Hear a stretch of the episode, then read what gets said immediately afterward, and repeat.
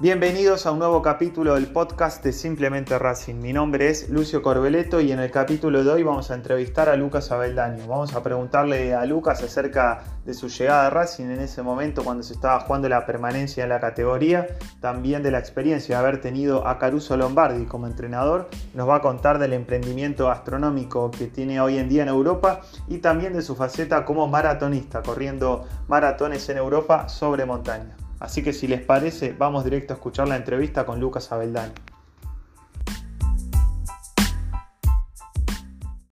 Hola Lucas, ¿cómo estás? Buenas, ¿cómo va? Acá todo bien, todo tranquilo por el momento. Bueno, me alegro. Cuando decís por acá, te referís a Europa, pero te pregunto en qué país, en qué ciudad. Sí, estamos en España, en Palma de Mallorca. Eh, bueno, hace un año que ya estoy fijo, fijo. Mi paso por acá por el Mallorca en el 2015, 2016. Eh, he venido unas cuantas veces, pero bueno, nada, ahora ya viviendo eh, hace, hace un año. Bien. te instalaste allá, primero, bueno, arranco por tu presente. vos te radicaste allá por una cuestión pura exclusivamente de eh, las ganas que tenías de empezar esto del emprendimiento gastronómico, que tenés ahí como tres restaurantes este, y algún que otro emprendimiento más, o se te dio por una cuestión de, ver qué, oportunidades tenías en Europa y bueno, después surgió eh, la oportunidad de poder instalar tu, tu emprendimiento, tu proyecto. Sí, bueno, en el 2015, 2016, cuando jugué, Aquí la verdad que me, gustó muchísimo eh, lo que es Mallorca, la isla. Eh, y bueno, en cierta forma me fui programando en un futuro poder venir aquí, pero bueno, no sabía eh, con qué rol. después tuve otro paso en España, pero en, en, el Tenerife, que también estuve ahí dos años. Y, y bueno, nada, justamente fue ahí, justo en el paso por el Tenerife, a, mitad de, mi estancia, que se dio la oportunidad de poder eh, invertir en, gastronomía, que es algo que a mí me apasionó desde, chico. Y bueno, tenía un amigo que, era chef, que es chef eh, acá en Mallorca, argentino, que vivió en Rafaela, mi ciudad natal. Y bueno, con él fue con quien emprendí en, abrir el primer restaurante. Eh, hoy tenemos tres de distintos conceptos. Eh, eso fue eh, desde el 2019 al presente, que, en poco tiempo hemos podido abrir y nada más y nada menos, nada menos con una pandemia de por medio. Mm. esto, esto de la gastronomía y la verdad que, que bueno, me mantiene muy, muy enganchado y, es a lo que estoy ahora dedicado pura y exclusivamente. Cuando decías que vos siempre soñaste con ser chef, en una entrevista había escuchado que en realidad eh, vos desde chiquito el sueño de ser jugador de fútbol no lo tenías incorporado, no es que desde chico ya te veías en un futuro siendo jugador profesional. Eh, medio que se te fue dando eh, tuviste, encontraste el espacio, la oportunidad para después desarrollar tu carrera, que fue eh, a grandes rasgos bastante buena, considero, y, bueno, y pudiste concretar eso, pero eh, vos como que cuando eras, no sé, más adolescente, por así decirlo, no tenías esa idea de, dedicarte al fútbol exclusivamente, sino que tenías como diferentes este, caminos, y bueno, elegiste el de jugar de fútbol al final. Sí, claro, la verdad que era, era bastante consciente de que eh, el fútbol, y es una realidad en mi época y hoy también hoy en día, es muy difícil ser jugador de fútbol. Por más que, uno quiera y tenga las condiciones, eh, algunos pueden tener más o menos condiciones, pero por más condiciones que tenga, tampoco es garantía de nada. Entonces, la verdad que a esa edad yo me lo planteo, también me pregunto, era bastante maduro en, ese, en, lo, en cómo pensaba, porque sí que me gustaba el fútbol, obviamente, porque jugué al fútbol de los cuatro años, eh, pero lo veía, lo veía muy lejos al ser jugador de fútbol o dedicarme al fútbol. Eh, te pregunto ahora, Lucas, eh, por tu llegada a Racing, vos llegaste en un momento eh, donde estaba ya salvado de la promoción, fue justo ahí que se, ni bien termina el partido ese con Belgrano, y vos llegaste justo ahí en 2008, 2009. Llegaste en un momento complicado porque Racing se había salvado, todavía tenías que salvarse, mantener el promedio o, por lo menos no, no perder puntos para justamente esquivarle a esos puestos de descenso. Y, bueno, lo tuviste ni más ni menos que a Caruso Lombardi como entrenador en esa época. ¿Cómo fue tenerlo a Caruso ahí? ¿Y qué aprendiste de él? ¿Qué, te llevó, qué te llevaste, digo, vos como jugador, después en lo que siguió tu carrera, haber tenido a Caruso, un entrenador tan particular como es Caruso? Exacto. Sí, sí, bueno, yo llevo igual de la mano del Chocho Liop, Mm, porque yo estando en. Sí, sí, tiene un par de partidos antes, es verdad, y después de a Caruso. estando en Atlético de Rafaela, la verdad que hice tres años y medio de, muy bueno, muy buen, eh, muy buen pasar. Eh, hemos siempre Atlético de Rafaela en segunda división, Nacional B es un equipo que siempre está ahí eh, para ascender y bueno, esos años que estuvimos la verdad que fue muy bien y en lo personal me fue espectacular. Eh, y tenía varias ofertas y siempre me quiso llevar el Chucho Liop en otras ocasiones a, su equipo. Uno era Banfield y el otro estuvo en Godoy Cruz. Y, bueno, nada, justamente eso, Racing se salva de, del descenso y el promedio era ya estaba casi descendido, la verdad que fuera un poco así. Por eso los jugadores que llegamos en ese momento éramos jugadores de, que veníamos de abajo, que veníamos en otra, en otra situación. Racing, obviamente, como equipo grande, siempre apunta a, otros jugadores y es entendible que eh, un jugador de, categoría, por decirlo de alguna forma, de, que, que, apunta para un equipo grande, no quiera ir en ese momento, porque era muy difícil. Era muy difícil sabiendo la economía, la situación del club, no solamente eran los puntos que tenía que hacer, nadie quería ir. En ese momento nadie quería ir y los que fuimos éramos medio kamikazes o era la vida o la muerte. Era un poco así, porque si mm, te descendés con un equipo así grande, la mancha es distinta que con otro equipo. Eh, entonces nada, fuimos ahí a meterle, sabiendo un poco con la inconsciencia esa, pero bueno, eh, un poco lo sabíamos. Para nosotros era, era, era una oportunidad increíble. Eh, así que nada, fuimos, eh, como te digo, con el Chucho yo llegué, no recuerdo bien, pero me parece que los primeros cuatro partidos creo que perdimos tres y empatamos uno, y creo que la quinta fecha ya estaba dirigiendo Caruso, y, y de que vino Caruso, bueno, los primeros partidos creo que también nos, costaron, creo que empatamos empatamos dos o empatamos, perdimos y después ganamos el tercero. Eh, y una vez que, ganamos ese, empezó un campañón increíble de, no perder, de ganar, ganar, empatar, ganar, empatar, empatar.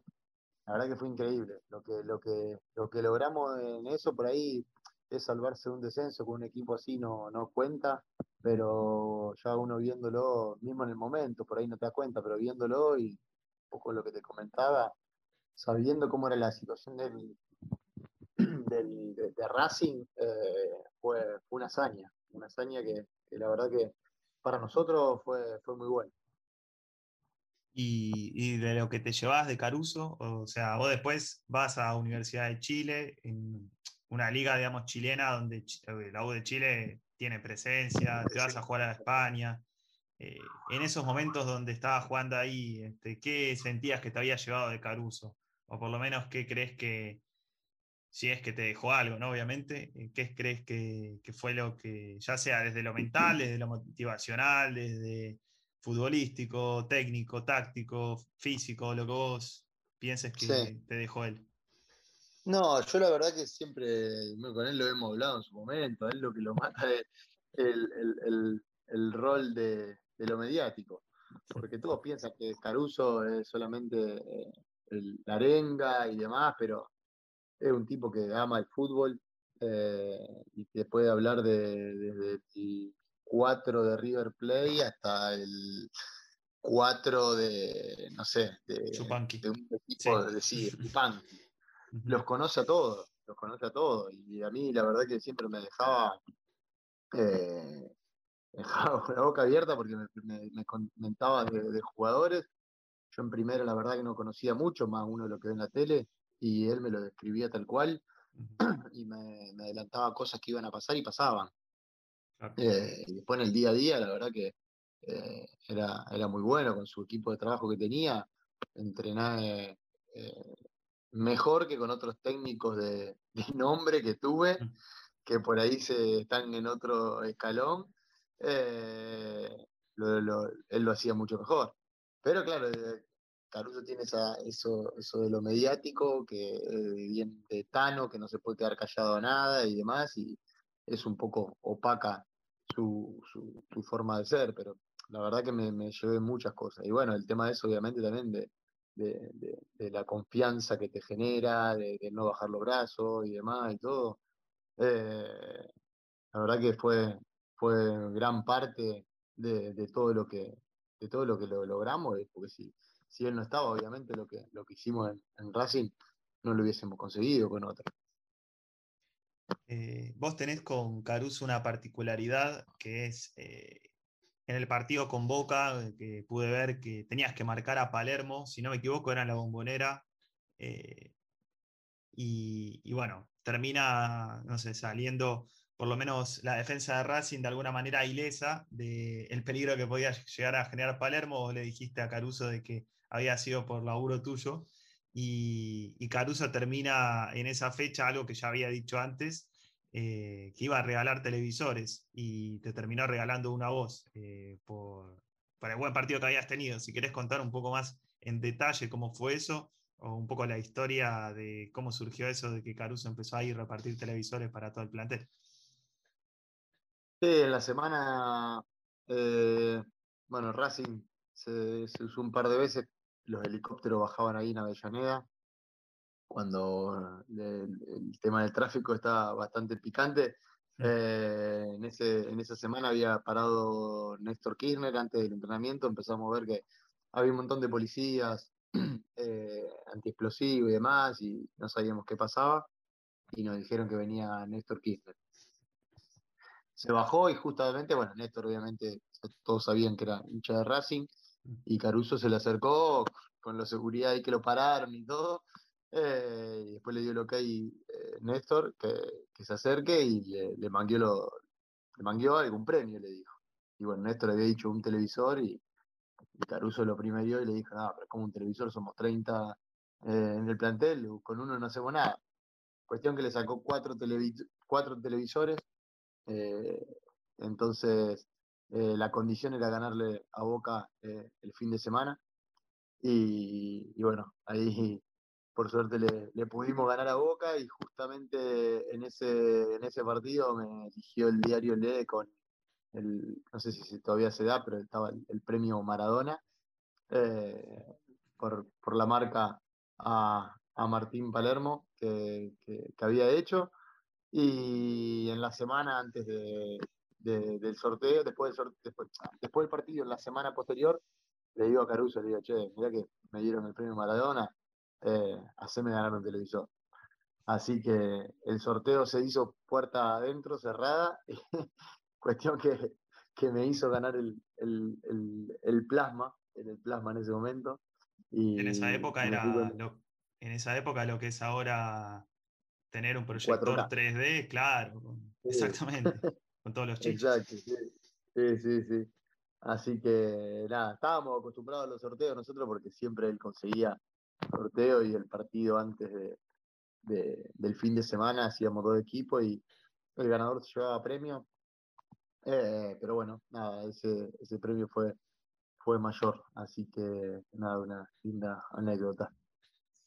Bien, y ahora te pregunto por esa época, eh, más que nada ese torneo y después, obviamente, de lo que, lo que fue tu carrera en Racing, pero por lo que pude ver, siempre fuiste un defensor que metió goles en todos los clubes donde jugó, no te fuiste de ningún club sin haber metido un gol.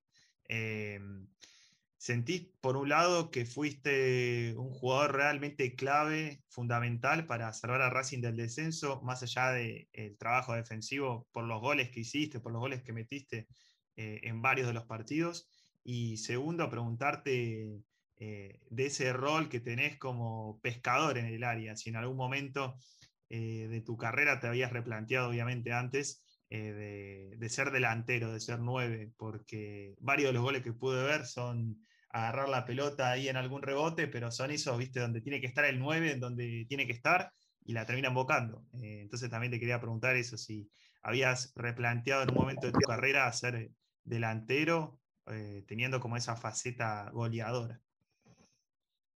Sí, bueno, en esa época eh, la verdad que, me, fue bien y a lo que, a lo que jugábamos con, con Caruso nos acoplamos muy bien a cómo, el equipo salía convencido a, jugar y, la verdad que para mí el paso por Racing fue bueno.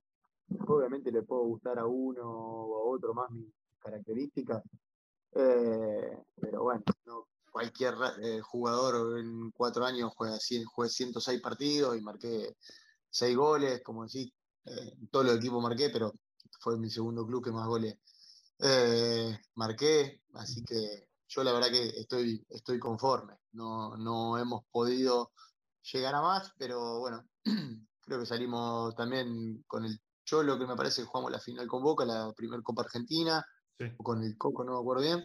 Con su y después también, Sí, y después también en, en, campeonato también, una vez salimos esos segundo a un par de puntos, creo que era de Boca.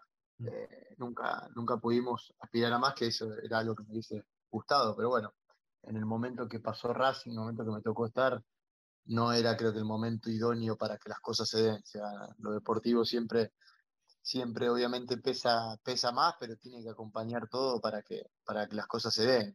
Fue, fue creo que el inicio después de todo lo que eh, consiguió Racing y su presente de hoy en día también. Sí, fue una eh, camada donde vos estuviste presente capaz en tu último paso por Racing, pero donde ascendieron y subieron a un montón de los pibes que fueron Viola, Fariña, Vieto, Centurión. Creo que ahí fue tu últimos, tus últimos pasos por Racing, pero te tocó haber compartido, digamos, los primeros pasos de, esos jugadores que fueron los que mal, que mal, eh, para mí dieron un, un salto de calidad al equipo, sin duda. Sí, sí, exacto, sí, sí, se fue, se fueron, se fue dando, la verdad que también el buen trabajo de, inferiores y, después el, desempeño fue el idóneo para que eh, tenga una mejora notable el club, así que nada, eso la verdad que uno se formó parte en el inicio y, lo disfrutó. Y después con la faceta goleadora siempre, siempre me hubiese gustado volver el tiempo atrás, porque como decís, tengo por decir, no sé si llamarle así el olfato. Tengo algunos de goles de cabeza, obviamente, que siempre dice, bueno, el defensor va y cabecea, pero tengo muchos goles de eso, decir, bueno, me voy una segunda jugada, giro, me voy al segundo palo, lo voy oliendo y lo voy imaginando y se me da, se me da. Y muchas veces en, los entrenamientos, cuando hacemos el partidito y todo, obviamente me voy para, para arriba y meto goles que a veces me sorprendo yo también, pero bueno, los buscas. Hay un partido con All Boys, con Arsenal, eh, que es tiro libre. No sé si le pega a Bieler, puede ser. Y vos estás ahí en el momento donde había que estar y definís eh, a, lo más parecido que puede ser un 9, digamos. Y estaba del otro, del otro lado de, la barrera, que tampoco es muy, muy normal. Pero bueno, yo me imaginé, dije, el taca le pega fuerte, no es el taca que le pega eh, pichadita ni nada. Eh, yo veía cómo le pegaba el taca y digo, taca si le pega fuerte, pega la barrera, puede quedar por acá y quedó por ahí. Y, me parece que fue la primera primer fecha de un campeonato. Eh, pero bueno, nada, me hubiese gustado, me hubiese gustado tener ahí algún, algún, alguna prueba, alguna, alguien que se haya animado. Muchas veces, bueno, he metido creo que dos o tres goles, eso en los últimos minutos, de empatar partido, que el entrenador te manda para arriba, eh, metí dos y, he, hecho asistencias también así de delantero, que las asistencias obviamente no, se cuentan, no salen, pero yo me las acuerdo. Eh, pero bueno, nada, ya no se puede volver más el tiempo atrás, por eso lo, lo hice a mi hijo más grande, lo hice delantero. Y le dije, metete delantero que vos para ir, si, ya, si sos malo delantero va a pasar de 5, si sos malo de 5 va a pasar de central, vas, vas a ir yendo para entrar por decantación. Pero andá delantero, que ahí delantero, si la pegás un par de años, eso tira, si, si, un par de años le va bien, tiene un par de años de carrera asegurado. Tiene futuro asegurado. Sí, sí, te, agarró nostalgia ahí cuando lo viste al hijo metiendo goles, cual Abeldaño en aquel momento, pareciendo un delantero. Va bien, va bien, tiene 15 años y, ah, y la verdad que va, va bien, mete goles, mete, mete, mete goles. No es un tipo de estos que se destacan, no lo va a ver así gambeteando ni nada, pero todos los partidos está metiendo goles, está jugando acá en la Liga Mallorquina.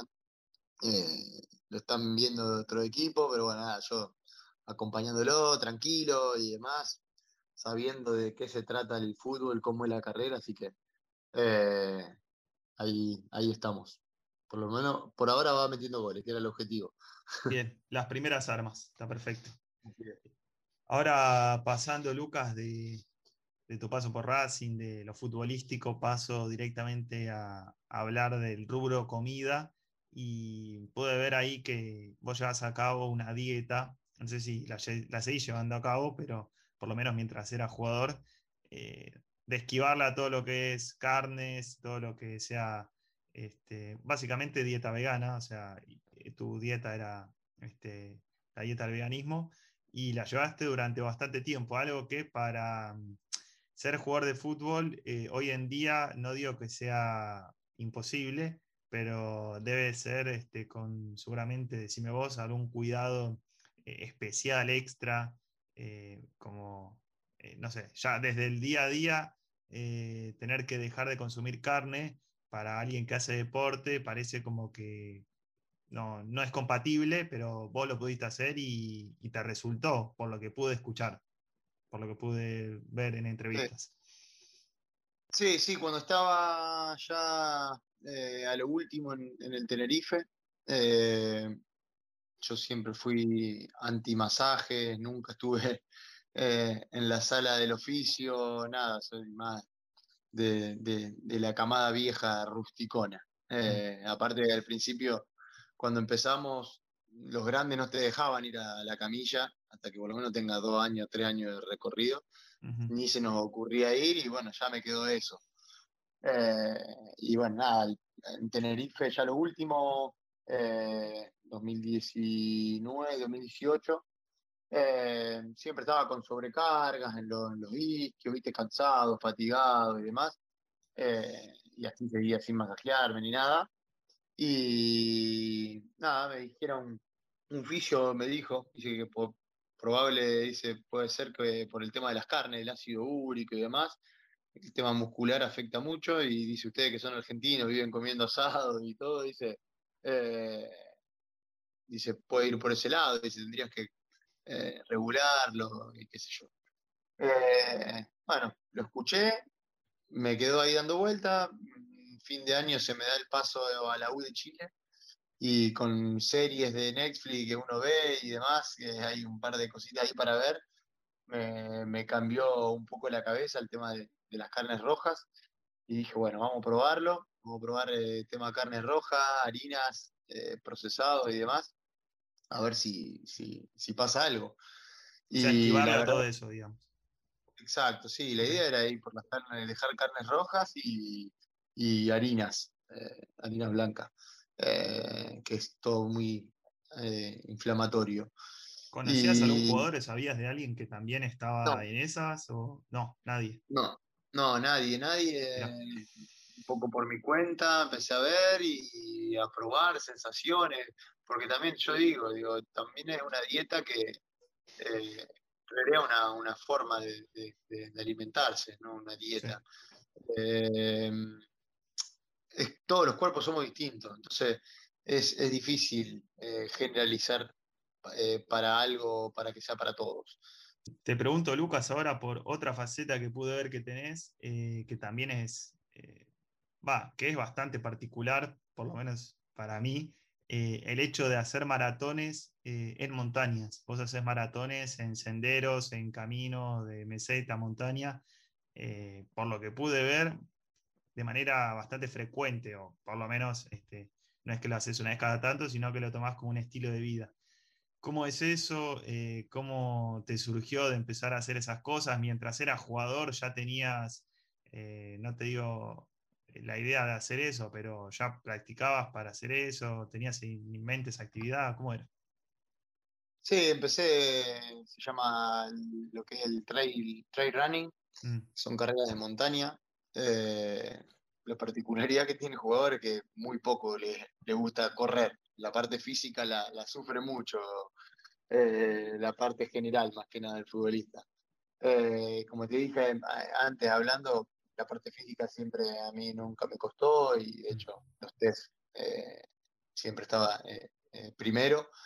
Y, bueno, nada, desde mayo que decidí el tema de, dejarlo eh, al fútbol, eh, uno, y se habla mucho y se conoce que el futbolista una vez que deja el fútbol eh, no sabe qué hacer o, cómo ocupar el tiempo y demás. Y, bueno, nada, yo desde el primer día ya me encargué de tener la cabeza ocupada me levanto todos los días. Para esquivarle ese pozo, digamos, ¿no? De, incertidumbre y de decir dónde estoy parado, sino que tomaste las riendas y dijiste, bueno, voy por acá, por eso que Exacto. Exacto. Aparte también el futbolista también deja de jugar y deja de entrenar o de correr y demás. Y la parte física para la parte mental es, es fundamental. Entonces yo me levanto a las 6 de la mañana, mm. estoy entrenando a las 7, desayuno, a las 7 estoy entrenando, eh, me metí esto del trail running, que el, entrenamiento es muy completo, no es solamente correr maratones, porque el maratonista, los que corren línea recta, sin, sin montaña, sin nada, eh, entrenan solamente lo que es lo aeróbico. Mm. Acá, esto acá yo tenés que eh, tener la parte muscular eh, muy bien conservada, preparado, el tema de, de, lo que es articulaciones de rodilla, tobillo y demás, porque es muy inestable, vas corriendo entre entre montaña, piedras, piedras grandes, piedras sueltas, tenés que ir escalando. Eh, muy, tiene mucha adrenalina, por eso me gusta. Eh, a mí correr línea recta, te puedo hacer 10 kilómetros, 15 kilómetros y ya después eso me aburre, porque al final yo lo uso para desconectar y no, no desconectás. Yo no desconecto corriendo porque pensás mucho, pensás que tenés que hacer después, si del trabajo, cosas, y, seguís pensando. En el trail running no, tenés tiempo para pensar porque tenés que ir tomando decisiones, dónde pisar, dónde... Eh, y es muy mental también, sufrís mucho, la subida sufrís mucho, y en la bajada, como te digo, tenés que estar muy atento dónde pisar y todo, porque si te caes podés quedar eh, muy herido. He visto golpes muy fuertes. Extremo eh, casi, sí. así que nada, una, algo que le estoy, lo estoy haciendo eso desde mayo. Estoy compitiendo cada dos y tres semanas, hago mi preparación y compito y desde eso, desde que arranqué estoy subiendo kilómetros y no solamente los kilómetros de distancia, sino también lo que jugase un poco con la, lo que se llaman desnivel positivo, que es la altura que haces, eh, porque a veces haces 500 metros de nivel positivo en 15 kilómetros y a veces haces 30 kilómetros y hacer 800 de nivel positivo. Pero está ahí un poco el, secreto. Últimas dos, Lucas. Em, ¿Cómo haces para, bueno, por un lado, llevar el estilo de vida este que decís de correr maratones? Tenés tres eh, restaurantes, si querés contar brevemente cómo es eso de los proyectos gastronómicos. Y, bueno, y tener, digamos, eh, todo, toda esa movida en el día a día eh, cómo se lleva a cabo esa vida después de ser futbolista, que es algo eh, totalmente distinto. pasás como a ser otra persona con un montón de diferentes obligaciones y, tareas y funciones por hacer. Sí, sí, la verdad que bueno, un cambio radical. Como te decía, me levanto temprano a la mañana, desayuno, entreno a las 7, a las 9 estoy acá en casa, eh, pego una ducha y arranco para, el, para los restaurantes. Tengo los tres, restaurantes en una misma plaza, en el casco antiguo de, Palma. Eh, somos ocho restaurantes y bueno, hemos montado los tres eh, en esa plaza y la verdad que, está muy buena lo que, lo que se logró a, llegar a formar en esa plaza, una plaza gastronómica se hizo, todos distintos conceptos y de hecho los, bueno, los tres que tengo Eh, uno, es de, uno es fusión asiático-mediterráneo, tenemos lo que es parte de tacos mexicano, la parte de sushi, la parte de pokeball, eh, bien diversificado y buena coctelería también. Comida mundial, comida internacional, básicamente. Sí, internacional, bien, bien, bien fusión. Y el otro que tenemos, bueno, es eh, de carne a, carne a las brasas, con, leña hecha. Tenemos acá, está de moda, eh, bueno, un estilo, el chuletón madurado, la carne madurada que se deja en nevera y se deja madurar. Y, la verdad que va, va muy bien porque es novedoso y todavía no, no ha pegado el boom.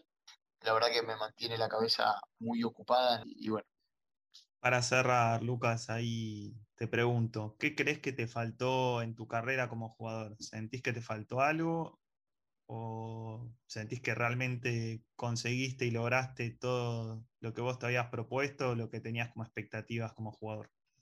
Sí, bueno, si, vuelvo cuando soy chico, eh, la verdad que he cumplido todo, o sea, he jugado en, todos los equipos que fui, y Mm, llegando a más de 500 partidos. Eh, sí que por ahí algún título. he salido cinco veces subcampeón, pero bueno, nada. Eh, la verdad que no, no, no, no, me, no me arrepiento de nada. Me tocó estar en, equipos espectaculares. En España estuve en el Mallorca, estuve en el Tenerife, de equipo buenísimo con historia en primera división, que obviamente el Mallorca está en primera, Racing, la U de Chile, Atlético de Rafaela, Nacional Bebe, que es uno de los mejores equipos en infraestructura y organización eh, de segunda división. La verdad que eso, no me, puedo, no, no, no me quejo y no me arrepiento de nada. Sí que te pasa volando, no te das cuenta, fueron 17 años y pasa volando, volando, y uno empieza ahora un poco a darse cuenta de esas cosas, mientras lo está viviendo no lo ve o no lo disfruta como lo tiene que disfrutar y después uno dice, uh, ¿cómo no disfruté más esto o lo otro? Pero bueno, nada, son parte de, la vida como, como cualquier vida de cualquiera, me parece. Así que nada, contento por ese lado. Lucas, muchísimas gracias por esta entrevista, por tu tiempo y éxitos en el futuro y en lo que sea. Bueno, muchísimas gracias a ustedes por la, por la entrevista. Un placer. Abrazo grande. Nos vemos. Un abrazo.